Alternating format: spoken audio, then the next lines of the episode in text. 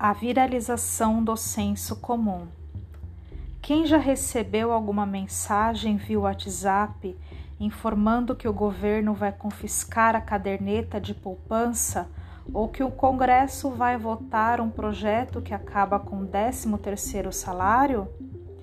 Outro conteúdo falso que viralizou no Facebook nos últimos tempos se refere ao auxílio reclusão, que seria pago diretamente ao criminoso, ou ainda que o benefício se multiplicava conforme o número de filhos do preso ou da presa.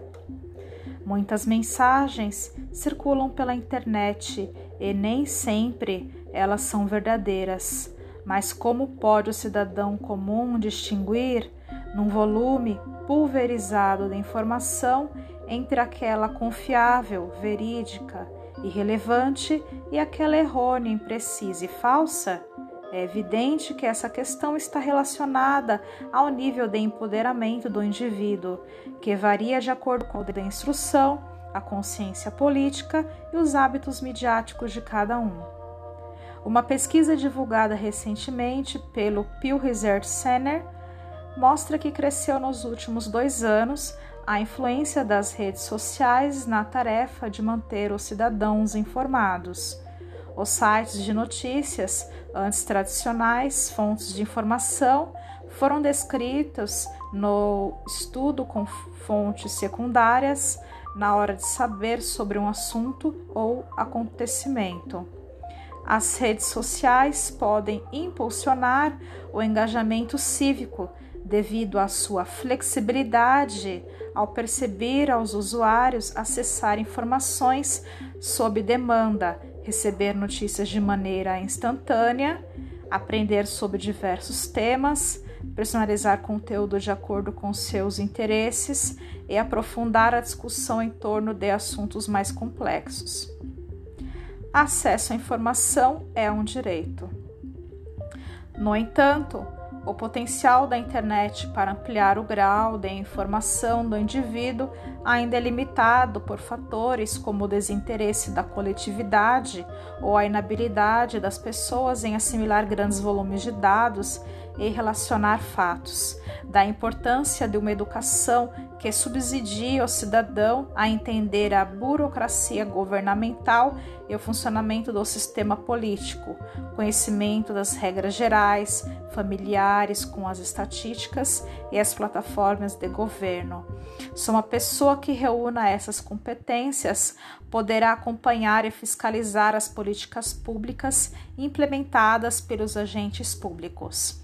A desinformação, fruto da imprecisão, da mentira ou do ruído informacional, contribui para a ignorância das pessoas e invibializa o debate democrático. Aliás, é preocupante quando observamos que uma informação é manipulada simplesmente com o propósito de causar pânico ou revolta, com vistas a beneficiar um segmento político.